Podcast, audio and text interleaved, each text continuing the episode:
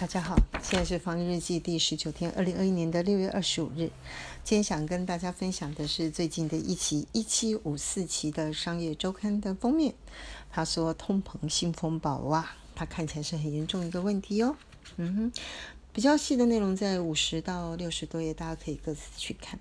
那我这边就简单的摘述一下，让大家呢对这件事情呢有一个更具体的概念。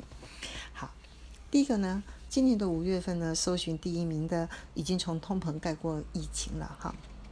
好，那上周做了一个问卷调查，那这个结果非常的有趣。第一个，通膨呢是不是？你认为是不是通膨？是哦，它几乎已经变成是一个共识了。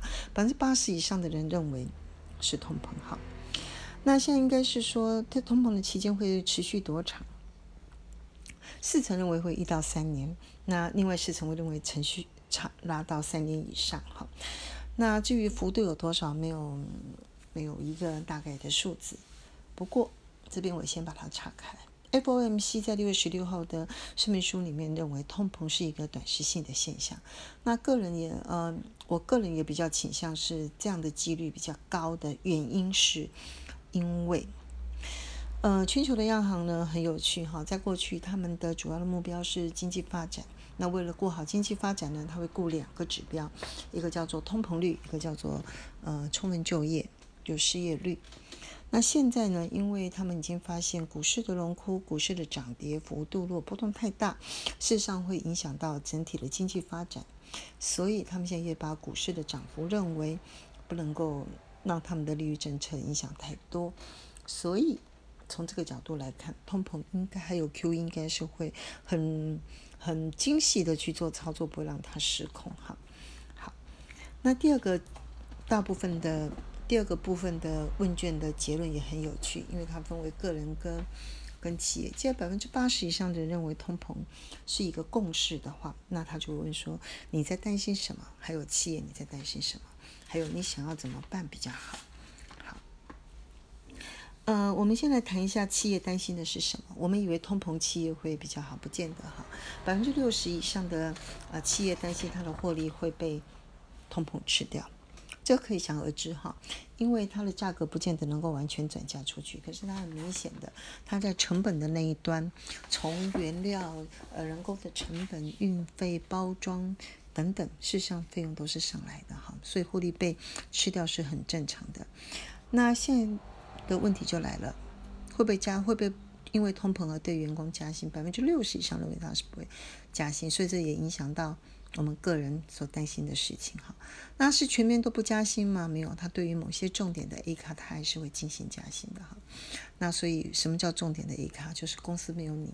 大概不行的哈，好，那企业要怎么应用呢？当然，大家都会想要做基础的东西，最简单的东西呢，还是改善自己的网网站，去企业形象跟线上销售这个块。那第二个呢，希望也能够开发新的产品，或者是开辟新的市场，这占了百分之八十。但是这是一个比较难的工作哈。那另外一个大家就是能够想得到的，不外是 cost down 哈，譬如说它能不能够转嫁出去啊，或原料的库存改善一下啊之类的。那在个人的部分呢，他担心什么？个人呢，呃，受薪阶级呢，大概不管是低薪的两万，或者是高薪的十万以上，都认为会影响到百分之八十以上的认为会影响到他的生活。那为什么他们会担心他们影响生活呢？大概两个重点。第一个，百分之九十以上的认为他的薪资是跟不上 inflation rate 的哈。那第二个也很有趣，百分之六十以上的人认为台湾的政府是没有能力来对抗这个世界的 inflation 的潮流。好，所以英英怎么办呢？全部就要回到自己的努力了哈。所以呢，嗯，个人大概六十家呢，就是想来用正面的方式鼓励一下大家啦。两句话，第一个，有钱的烦恼还是比没有钱的烦恼好。所以如果能够有一些现金，不管是资产，做一些资产配置的调整。这还是不错的哈，所以大家可以想得到，理论上现金的比比重，我个人认为大概还是三成左右啦。那百分之七十呢，大概就是在股票、债券、外币跟不动产之间稍微调整一下哈。那另外一句话鼓励大家一下，越努力就越幸运哈。那这里面大概几个努力的方向都是重复的在讲。第一个，不要失能，也就是说，千万不要被疫情中，不要失业，所以各方面呢要继续的努力。